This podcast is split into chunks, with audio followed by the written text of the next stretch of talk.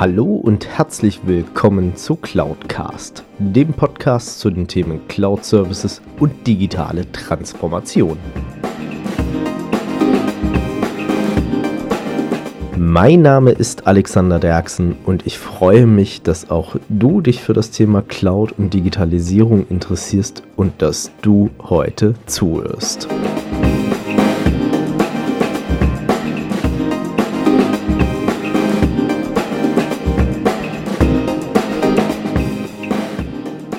Ja, hallo und herzlich willkommen zu Folge 107 von Cloudcast. Ja, und damit auch willkommen im Jahr 2020. Ähm, was soll ich sagen? Es war jetzt einige Wochen ruhig, hat verschiedene Gründe, verschiedene Erklärungen da dafür und einiges ist passiert. Nichtsdestotrotz ist es aber dennoch so, ich mache diesen Podcast sehr, sehr gerne und ich mache ihn auch vor allem für euch, damit ihr hier Informationen rausziehen könnt für euer alltägliches Business. Ich muss auch gestehen, gerade durch die Weihnachtsverlosungsaktion habe ich extrem viel Feedback auch von euch bekommen und dafür vielen, vielen, vielen lieben Dank. Und natürlich steht auch noch aus, wer ist denn der große Gewinner der Verlosungsaktion aus Folge 103. Und nachdem mich doch etliche irgendwie angeschrieben haben bezüglich äh, der Verlosung und dergleichen, ähm, kann ich nur sagen, der erste Preis, äh, kleiner Trommelwirbel, geht an den lieben Tim. Tim, ich werde demnächst schreiben, ähm, wie wir das dann entsprechend machen können, dass du dann auch die ganzen Sachen bekommst.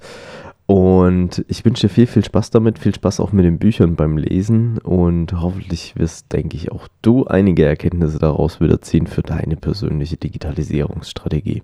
Und ansonsten, der Wahnsinn geht weiter. Ich habe ähm, etliche Interviews, die eigentlich nur darauf warten, von mir geschnitten zu werden. Und da muss ich gestehen, das ist echt ein Riesenaufwand. Also das darf man nicht unterschätzen, aber es macht auch irre, irre viel Spaß. Und ich glaube, ich habe inzwischen auch wieder so einigermaßen Workflow gefunden, wo ich sage, okay, damit kann ich das Ganze auch wieder regelmäßig produzieren. Und heute geht's los mit einer Interviewreihe, wieder bestehend aus drei Teilen, mit dem lieben Alex Roche. Alex Roche ist Schweizer Verleger und mit ihm habe ich so ein bisschen drüber gesprochen in Teil 1, wie er denn sein Unternehmen, also sein Verlagshaus, was ja auf klassisch irgendwie wenn man so an Verlage denkt, mit einem analogen Thema zu tun hat, eigentlich digitalisiert. Seid gespannt und seid vor allem dann auch gespannt auf die nachfolgenden Teile. Es hat irre viel Spaß gemacht, mit dem Alex sich darüber zu unterhalten. Also in dem Sinne, viel Spaß!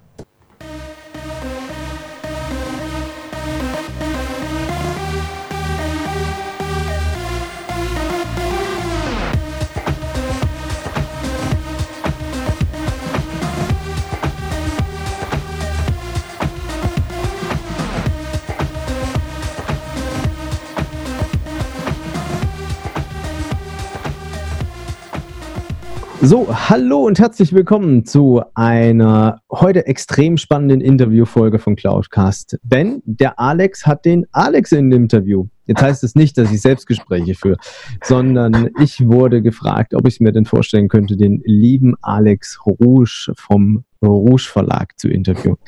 Und ich dachte mir ehrlich gesagt schon längere Zeit darüber nach, er wäre ein spannender Interviewgast für den Cloudcast, denn er kennt so viele Autoren da draußen, die sich mit dem Thema Erfolg, Mindset, Verkauf und natürlich darüber hinaus auch mit den modernen Technologien da dahinter beschäftigen, was natürlich uns auch im Zuge der Digitalisierung umtreibt.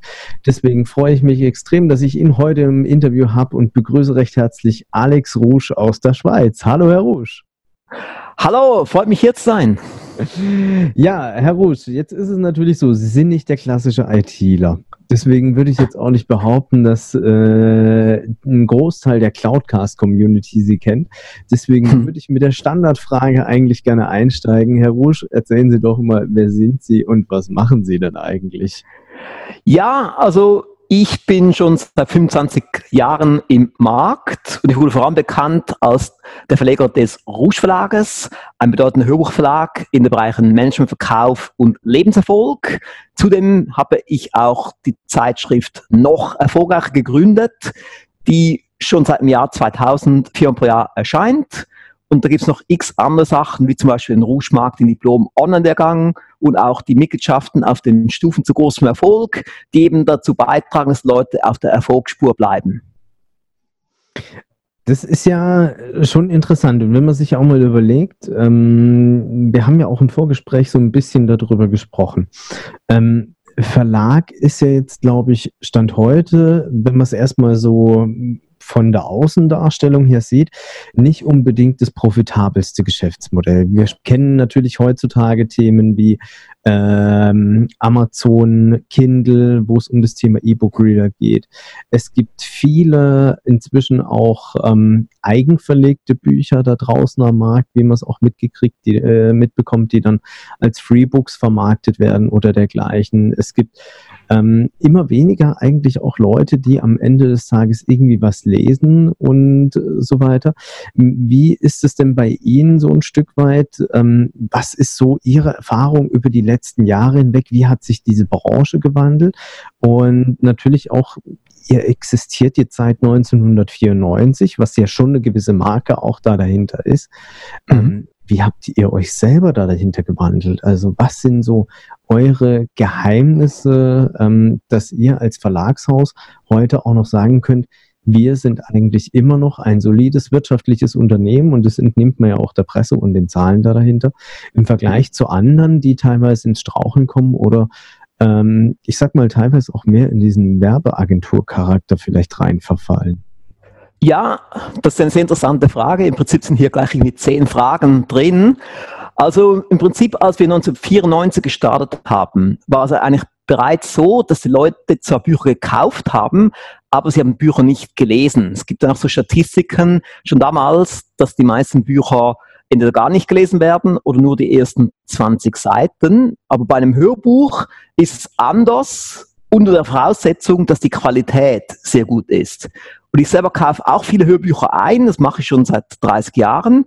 Aber ich muss sagen, die meisten Hörbücher, die ich einkaufe, die höre ich mir dann auch nicht an. Da gebe ich schon auf nach einer Viertelstunde, weil die Qualität nicht gut genug ist. Also wir haben dann immer gesagt, wir bieten Qualität schon seit 1994. Wir sind ein Premium-Hörbuchverlag. Und so weiß man einfach, wenn man bei uns etwas kauft, ist es gut und man kauft wieder. Und es war schon immer so, es war immer schwierig, neue Kunden zu gewinnen, aber wenn sie mal neue Kunden sind, dann kaufen sie gleich alles. Also sie haben so viele Kunden, die haben gleich alles, weil sie auch wissen, okay, man kann Risiko, man kann 100 Hörbücher kaufen, alle sind gut, alle kann man anhören. Und wenn man halt irgendwelche anderen Sachen kauft, ist es nicht der Fall.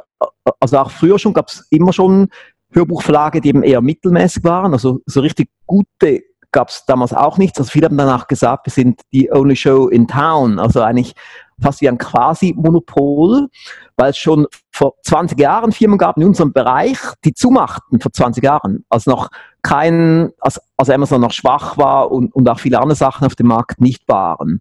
Also am Schluss geht es immer um die Positionierung, um die Zielgruppe.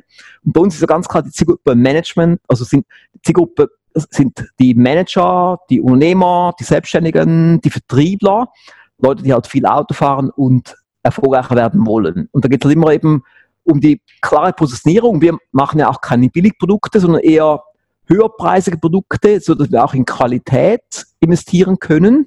Und heutzutage kann zwar jeder ein eigenes Buch rausbringen, aber sehen Sie sich mal die Bücher an, die da so rauskommen. Oft ein extrem schlechter Umschlag, überhaupt nicht lektoriert, vollgestopft mit Fehlern und nach dürftige Inhalte. Und wenn man sich eben dann aufstellt als Problemlöser für die Zielgruppe. Und Problemlöser heißt ja, man bietet etwas, was eine gute Qualität hat, wo die Leute damit Freude es anhören und immer wieder anhören und es auch dann weiterempfehlen. Also heißt eigentlich von vornherein, ähm, könnte man auch sagen, habt ihr als Verlagshaus erstmal primär auf den Audiomarkt da dahinter gesetzt. Ähm, ja. wir, haben auch nie, wir haben auch nie Bücher rausgebracht, außer meine eigenen, also drei von meinen Büchern sind bei uns erschienen und dann zwei sind bei großen Buchflagen erschienen, von meinen fünf Büchern. Aber sonst haben wir immer gesagt, wir machen keine Bücher, wir machen Hörbücher in hoher Qualität mit Top-Schauspielern, die man eben dann im Auto anhören kann. Ich, ich denke, das macht auch so ein Stück weit was aus. Also ich weiß noch selber, als ich ähm, erstmal die Leidenschaft des Hörspiels für mich entdeckt habe. Ähm, und äh, da war es lange, lange Zeit so, ich bin irgendwann mal drauf gestoßen auf John Sinclair wird produziert im äh, Lübbe Audio Verlag und ähm, ich habe dann irgendwann mal festgestellt, es gab alte Folgen John Sinclair, die waren so äh, Entschuldigung, richtig schlecht gemacht. Die waren einfach nur eingesprochen und fertig. Und dann genau. Halt diese Neuproduktion von Libya Audio aus dem, ich glaube 2000 haben die damit gestartet, wo mhm. die dann auf einmal hochkarätige Sprecher auch dazu eingeladen haben und es wirklich als, ich sag jetzt mal, filmreifes Event schlussendlich als Hörspiel verfilmt haben. Und dann habe ich auch das Hörspiel für mich entdeckt, damals durch meinen Radiosender auch, weil der das abends gesendet hatte. Und mhm. ähm, wenn man dann auf einmal halt äh, den Hauptprotagonisten ähm, sich bildlich auch vorstellen kann, weil er gesprochen wird vom Synchronsprecher von James Bond, äh, alias Pierce Brosnan beispielsweise, dann ist das schon wieder ein ganz anderer Charakter. Und da bin ich auch ganz, ganz bei Ihnen.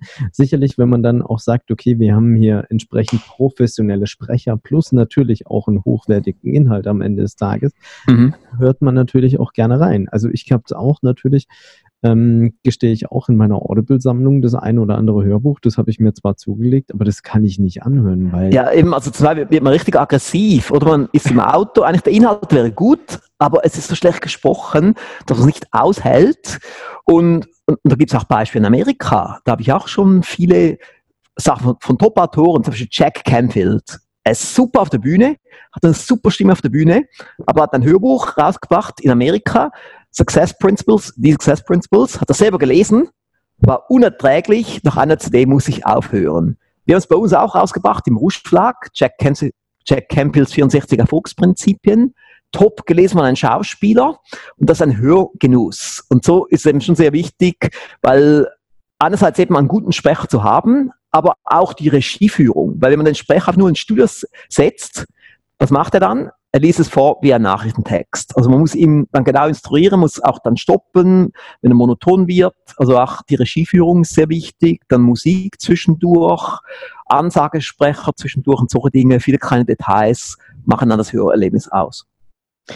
Oder dann natürlich auch, wenn es um die klassischen Vertriebshörbücher äh, geht, auch wenn dann Rollenspiele dargestellt werden, dass es halt auch mhm. von mehreren Leuten gesprochen wird. Also gibt es ja, ja, nichts Grausligeres, als wenn es dann ein und dieselbe Person spricht und irgendwie versucht, jedes Mal eine andere Stimmlage einzunehmen.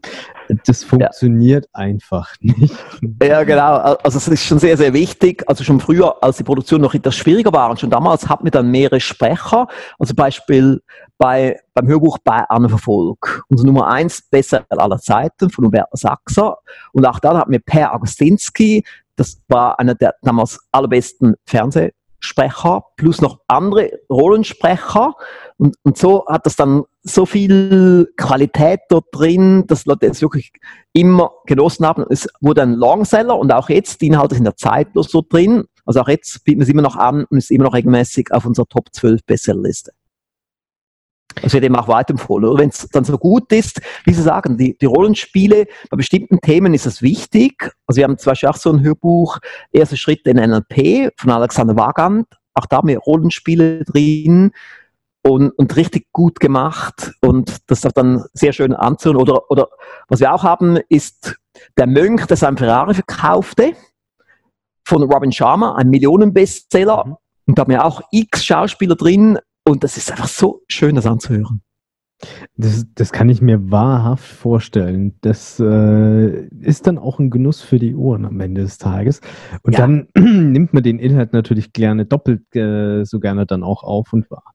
Und das haben Sie jetzt einen guten Punkt auch angesprochen. Also wenn der Sprecher wirklich gut ist und der Inhalt ist auch gut, dann kann man sich das auch fünf oder zehnmal anhören. Also im Fall von bei Anverfolgt gibt es Leute, die haben das 50 oder 100 Mal angehört, damit dann die ganzen Verkaufstechniken richtig in Fleisch und Blut übergehen. Oder zum Beispiel auch die großen 13 Erfolgsgesetze von der Pan Hill. Haben wir mhm. produziert mit, mit dem deutschen Synchronsprecher von James Bond Darsteller Roger Moore. Mhm. Richtig packend gelesen. Und, und da gibt es auch Leute, die sagen, die hören sich das jedes Jahr zwei, dreimal an. Und das kann man natürlich nicht machen, wenn die Qualität schlecht ist. Genau. Aber kann man eigentlich dann auch, wenn man so das Ganze in einem heutigen Kontext eigentlich sieht, von Anfang an sagen, ihr habt auch auf ein digitales Medium gesetzt als Rouge Verlag? Ja, also kann man sagen. Ein Kind der Digitalisierung vom Prinzip. Mhm, also im Prinzip haben wir gestartet mit Kassetten, da mussten wir es umwandeln auf CD und dann unseren ersten Download-Shop hatten wir bereits 2007, obwohl damals auch noch niemand Downloads wollte. Also im Prinzip habe ich immer gesagt, das Medium ist egal, Hauptsache ist eben der Inhalt, dass man einen Inhalt hat, der sehr gut ist, den Leute haben wollen, wo man auch eine klare Nische anspricht. Das ist ja immer ein Nischenmarkt gewesen. Einfach Leute, die eben anspruchsvoll sind, was die Inhalte betrifft und die auch eine gewisse Kaufkraft haben und einfach eine Qualitätsorientierung. Mhm. Jetzt ist es ja aber auch so und ähm, es ist ja auch im, so im Vorfeld so gewesen, ich habe mich ja auch ein bisschen über den Menschen und den Unternehmer Alex Rosch informiert. Und ähm, es gibt äh, die Aussage, dass sie immer für einen gewissen Zeitraum im Jahr aus dem kalten Europa, aus der Schweiz flüchten. Erzählen Sie doch mal, was hat es denn damit auf sich? Ja, Stimmt, also ich habe angefangen im Januar 2013, dass ich gesagt habe, jetzt gehe ich nach Kalifornien, im Winter, im Winter nach Kalifornien. Und damals waren es sechs Wochen im allerersten Winter, dann waren es acht Wochen, dann zwölf Wochen. In der Regel sind es meistens drei Monate, wo ich im Winter in Kalifornien bin, meistens Januar, Februar, März. Und dann plane ich einfach meine Aktivitäten drumherum, dass ich dann meine Veranstaltungen für die Mitglieder und so dann zum Beispiel im Dezember noch habe und dann wieder im April. Und so ist es eine super Sache für mich, weil dann habe ich die Sonne von Kalifornien, habe das Meer vor mir dort, kann dort Videos drehen, bin sehr produktiv, fühle mich gut, kann auch die Früchte meiner unternehmerischen Aktivitäten dort genießen. Denn die Idee kam nicht von mir, sondern sie kam von Hans-Peter Zimmermann, auch einer unserer ehemaligen Autoren. Und und er hat schon in den 90er Jahren hat er das halbe Jahr in Kalifornien verbracht, dann ging er in der Zwischenzeit wieder in die Schweiz und dann wieder nach Kalifornien und hat er gemeint, er hätte nur noch halb gelebt in der Schweiz. Er sei jetzt wieder richtig lebendig in Kalifornien und mir überlegt, Moment mal, ich bin doch Alex Rouge und ich bin doch erfolgreich, warum kann ich nicht den Winter in Kalifornien verbringen? Und da muss ich halt die Systeme etwas optimieren in der Firma, damit das möglich ist. Und jetzt geht das gut und jetzt ist es möglich. Und so ist es für mich natürlich toll. Dann habe ich neun Monate pro Jahr habe ich den Halbwiedersee hier vor der Türe und, und im Winter das Meer in Kalifornien. Also eigentlich das ganze Jahr dann schwimmen. Ja, also ich, ich rudere gerne. Das mache ich gerne hier. Und, und eben so bin ich halt gerne draußen. Und im Winter kann man hier nicht, nicht gut draußen sein. Ich brauche Sonne. Mhm. Das tut mir gut. Man sieht ja auch hier in meinem Gesicht, also auch jetzt, obwohl es jetzt ja Oktober ist, gehe ich trotzdem jeden Tag nach draußen. Im Moment haben wir mhm. jetzt noch das Glück, dass das Wetter doch echt gut ist. Ja. Und so gehe ich dann nach draußen, einfach in einem geschützten Bereich. Wir haben sogar noch letzte Woche haben wir noch Videos draußen gedreht. Es war recht warm, also 16 Grad, haben wir noch Videos gedreht am See. Ja, sehr spannend. Ähm, was natürlich auch interessant ist, ähm, wenn man so eine Entscheidung trifft, dass man jetzt sagt, okay, ich gehe jetzt mal für sechs Wochen nach Kalifornien, dann ist es ja erstmal noch ein, äh, sagen wir mal, verlängerter Urlaub, dass man sagt, okay, ich nehme jetzt meinen ganzen Jahresurlaub, den ich vom Prinzip habe, als Manager oder als Geschäftsführer, investiere den und bin einfach da mal weg. Doch ähm, jetzt haben Sie ja schon erwähnt, Stand heute sind es ja grundsätzlich mindestens diese drei Monate, die Sie im Jahr nicht da sind. Und ähm, wie war das so für Ihre Mitarbeiter beziehungsweise auch für Ihr Team, für Ihr Unternehmen? Wie haben Sie diesen Wandel da dahinter gestaltet? Ähm, weil es hat ja auch viel ähm, da damit dann zu tun, zu sagen, okay, ich lasse vielleicht auf der einen Seite los, ähm, ich mache mich vielleicht auch unabdingbar, können Sie natürlich auch vielleicht gerne gleich ein paar Worte selber dazu sagen. Und ähm, was für Technologien haben Sie da inzwischen bis heute irgendwo mit beeinflusst, wo Sie sagen, okay, es hat mir vielleicht dann auch das Leben erleichtert, weil unterm Strich sehe ich, Das Ganze natürlich auch als so ein bisschen kleines Erfolgskonzept der Digitalisierung da dahinter, weil ja. ähm, sicherlich würden sie das nicht machen, wenn sie jeden Tag noch irgendwie für 3000 Dollar irgendwie Ferngespräche führen müssten. ähm, dann wäre das ein recht teurer Kurztrip oder auch längerer. Das sind wirklich gute Punkte, ja, weil vor 20 Jahren wäre das nicht möglich gewesen. Vor 20 Jahren gab es ja noch nicht mal PDF glaube ich. Und, und so hat man natürlich jetzt schon Technologie, die eben da ist. Schon 2013 war die da eben, also schon damals konnte ich eben Skype-Gespräche führen oder jetzt inzwischen Zoom-Gespräche, was natürlich super ist, weil es eben noch eine bessere Qualität ist. Und, ich weiß noch eben, wir haben halt dann bestimmte Dinge, am Anfang hat, hat, man mir Sachen noch per Post geschickt, per Briefpost nach Kalifornien, ging halt dann irgendwie sieben bis zehn Tage. Und dann muss ich dann die Sachen unterschreiben und Zahlungen freigeben und dann wieder zurückschicken und so.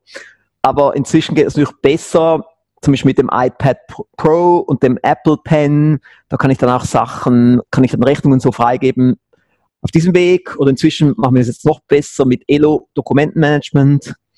Und, und so kann man halt dann bestimmte Tools einsetzen, also Projektmanagement-Tools wie Trello, was sehr wertvoll ist. Und unsere Firma war ja vor, vorher schon gut aufgestellt, was Outlook-Systeme betrifft. Ich habe im Jahr 2000, 2001 mit Outlook-Systemen gestartet und, und das halt immer weiterentwickelt und weiterentwickelt.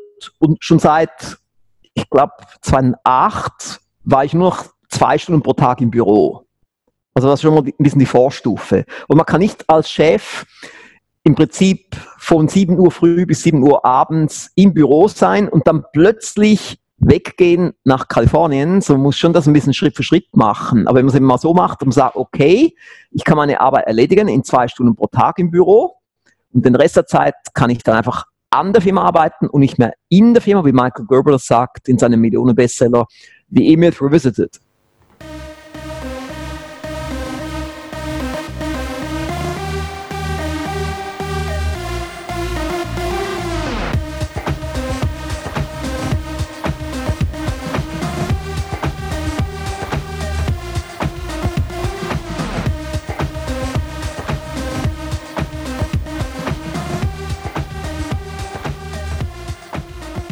Ja, und das war's auch schon mit Teil 1 des Interviews mit Alex Roche. Seid gespannt auf Teil 2, denn wir haben auch darüber gesprochen, weil Alex Rouge hat so ein bisschen besonderen Lebensstil. Er geht nämlich jedes Jahr für drei bis sechs Monate ins Ausland und lässt dann sein Unternehmen eigentlich erstmal für sich alleine.